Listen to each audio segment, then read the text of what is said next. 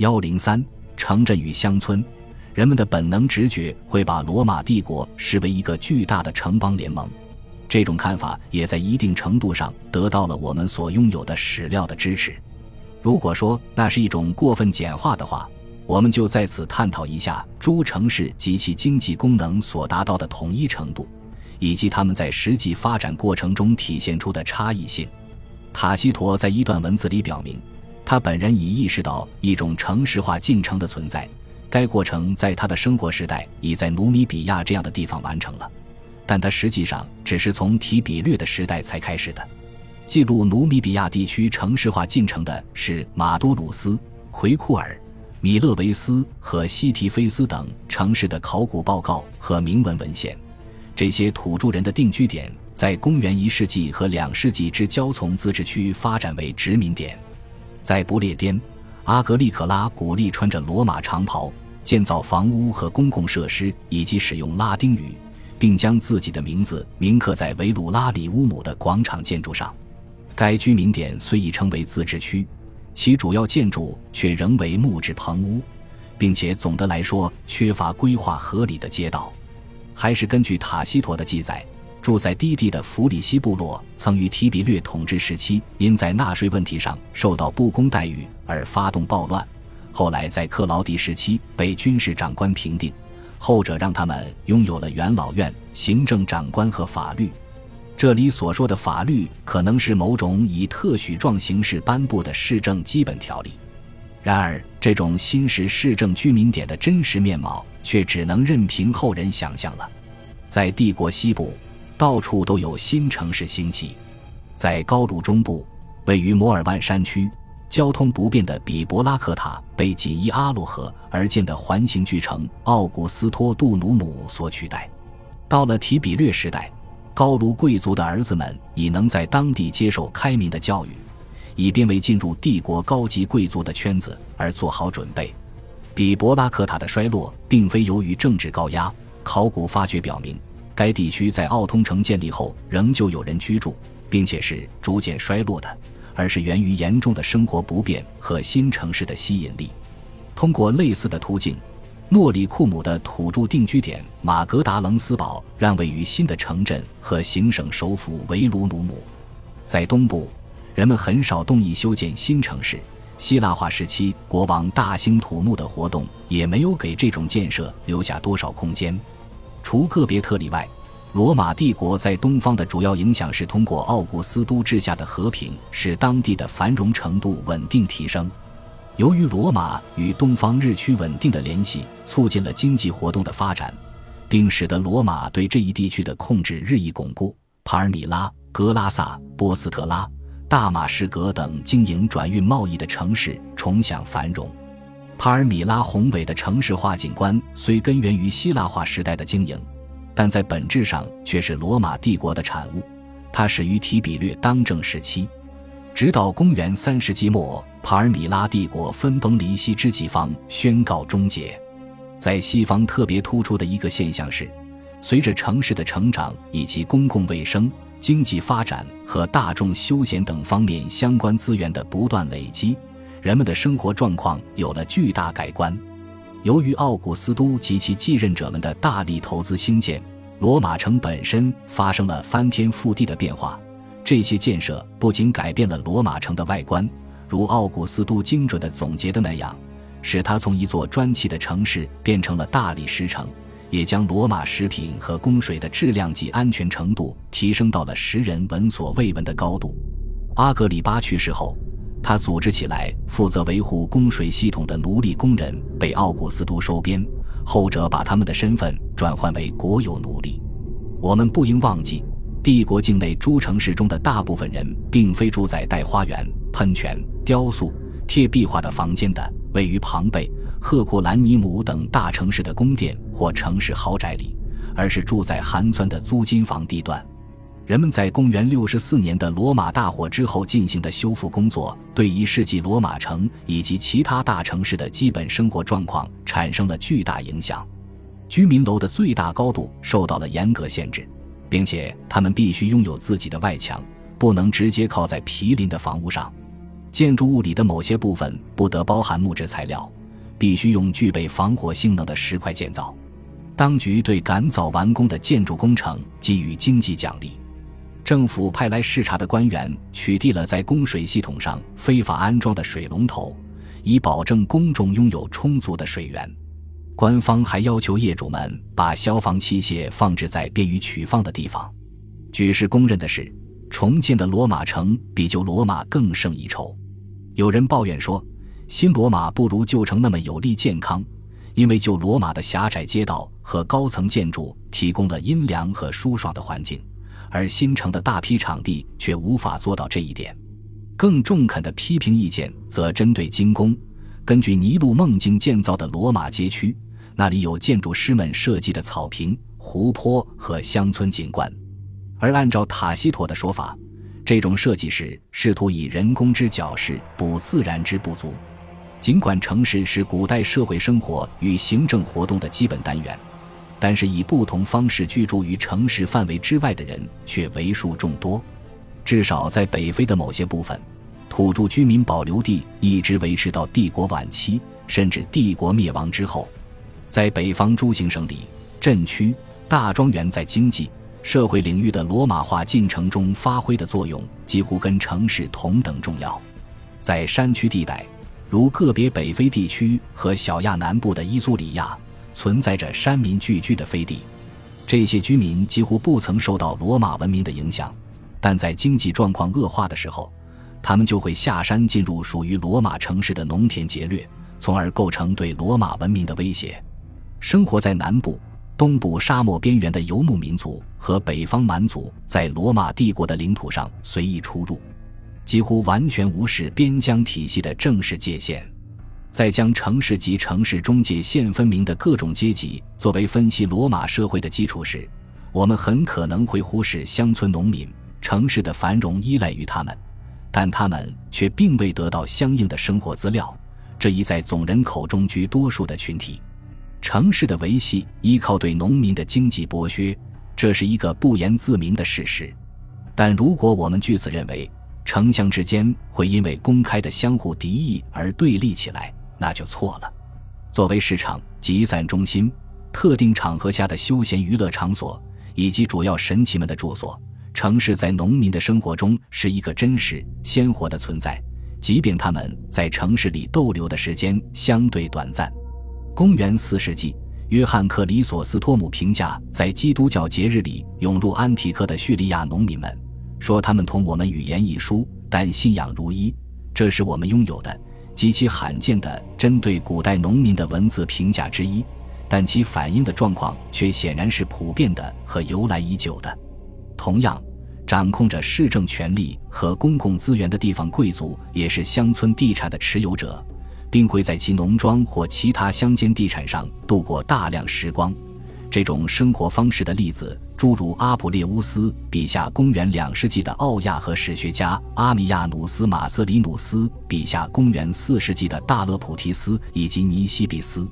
在名副其实的城市住户中，应包括医生、手工业者、预言家和魔法家、贩夫、商人等。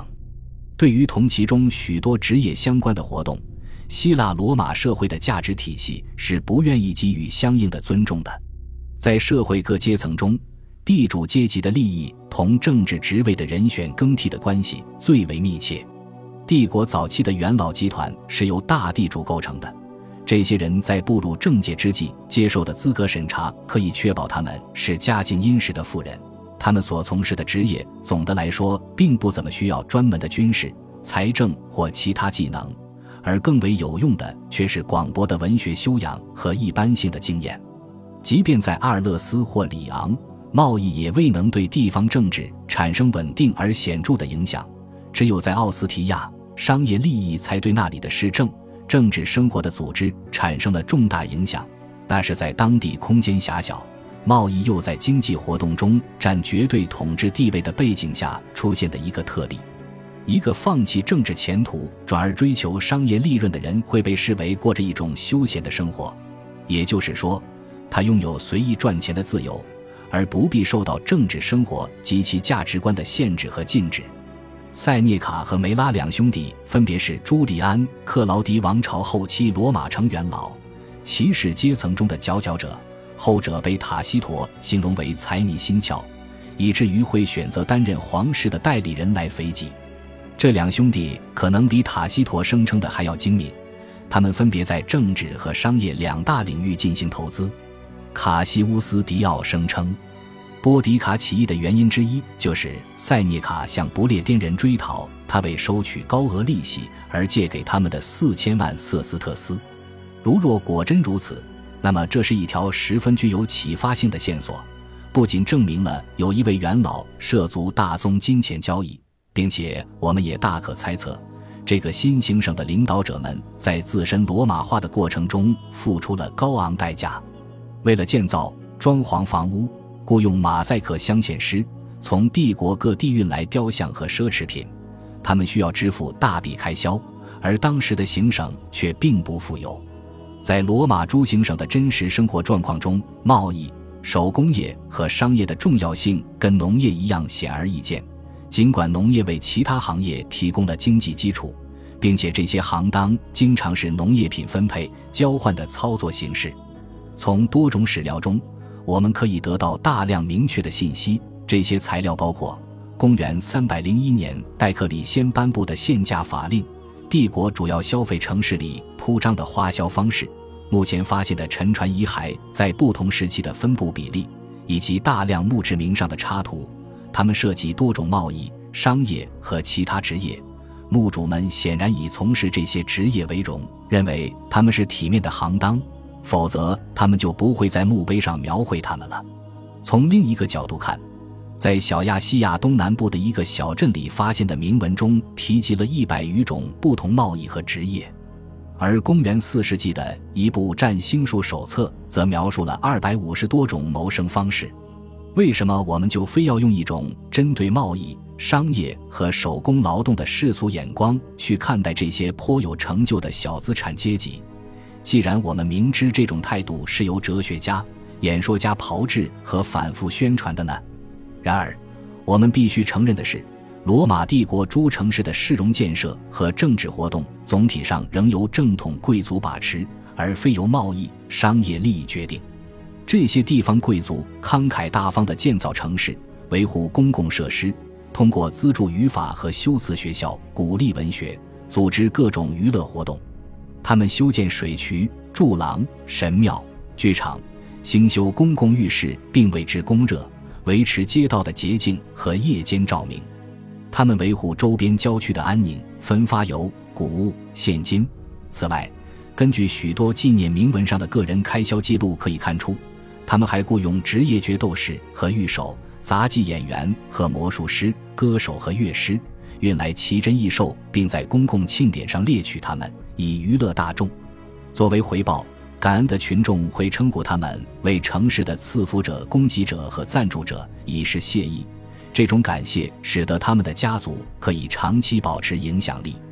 城市中还存在着一种迫切需要，即对社会紧张状态进行疏导，使压力通过合法方式释放出来。如果无人这样做，这种对立将毁掉城市生活。古代世界的生活中并不存在现代社会的精确规范。工作时间和工作周、工厂轮休制和培训日、准时的交通运输、冷冻食品库存和商品定价，更没有语言、视觉信息的持续传递，以及通过系统的选举、辩论、立法程序来促进阶级和经济利益的政治组织模式。相对而言，古代的社会生活是断裂的，政府的功能是被动的和时有时无的。通过主要用于组织对元首的个人崇拜的行省议事会，各座城市可以定期交换意见，促进共同利益，并在必要情况下派出使节向元首陈情。但在大多数情况下，他们过着井水不犯河水的生活，并且他们彼此欺凌跟河中共济的次数不相上下。为争夺行省内部优先地位或地方经济利益的纠纷，可能对帝国行政产生影响。因为这会导致动乱，他们偶尔会左右内战或某个觊觎王位者挑起的战役的走势。在这种情况下，一个错误的判断将使城市付出高昂代价，但如果选择正确的话，整个城市的地位将会得到提升，而做出该决策的领导人们也会获得好处。甚至那些拥有地产的政治家的财政状况会增加市政生活中发生变故的概率。实际上，该状况正是局势动荡的基本原因。地产所有者们通过借贷、买卖商品来获取收入，因为在那个社会里缺乏储蓄机构、资产流动和进行其他投资的机会，因此富人们会不择手段地处理他们的余财。只要这种投资能满足他们的愿望。增加其物质财富和声名即可。作为古代竞技娱乐的特征的绚丽色彩、宏大场面和群众示威，反映了当时生活的不连续性，就像城市里的骚乱、暴动反映了引发这些动乱的经济状况是何等不稳固一样。在古代城镇里隐居是不易的，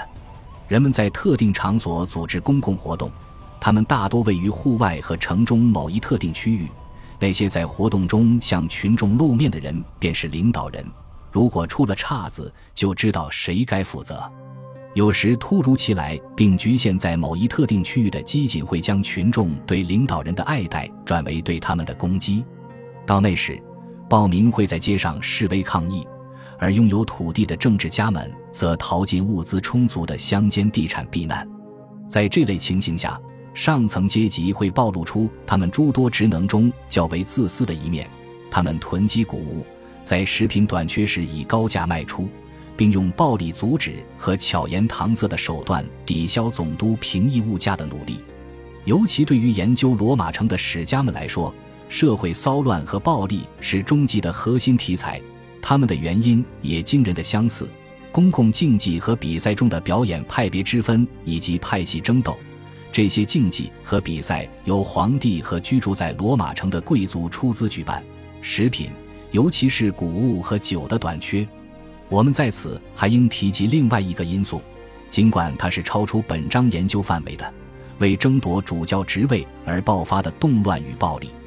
我们可以视这些事件为共和晚期克罗迪乌斯和米洛之间的斗争，以及支持相互敌对的三头中某一位的示威游行多年后的续集。正如晚期帝国在竞技场和剧院中进行的仪式性欢呼拥立，是苏维托尼乌斯传记作品中反复提及的西塞罗塞斯提乌斯辩护词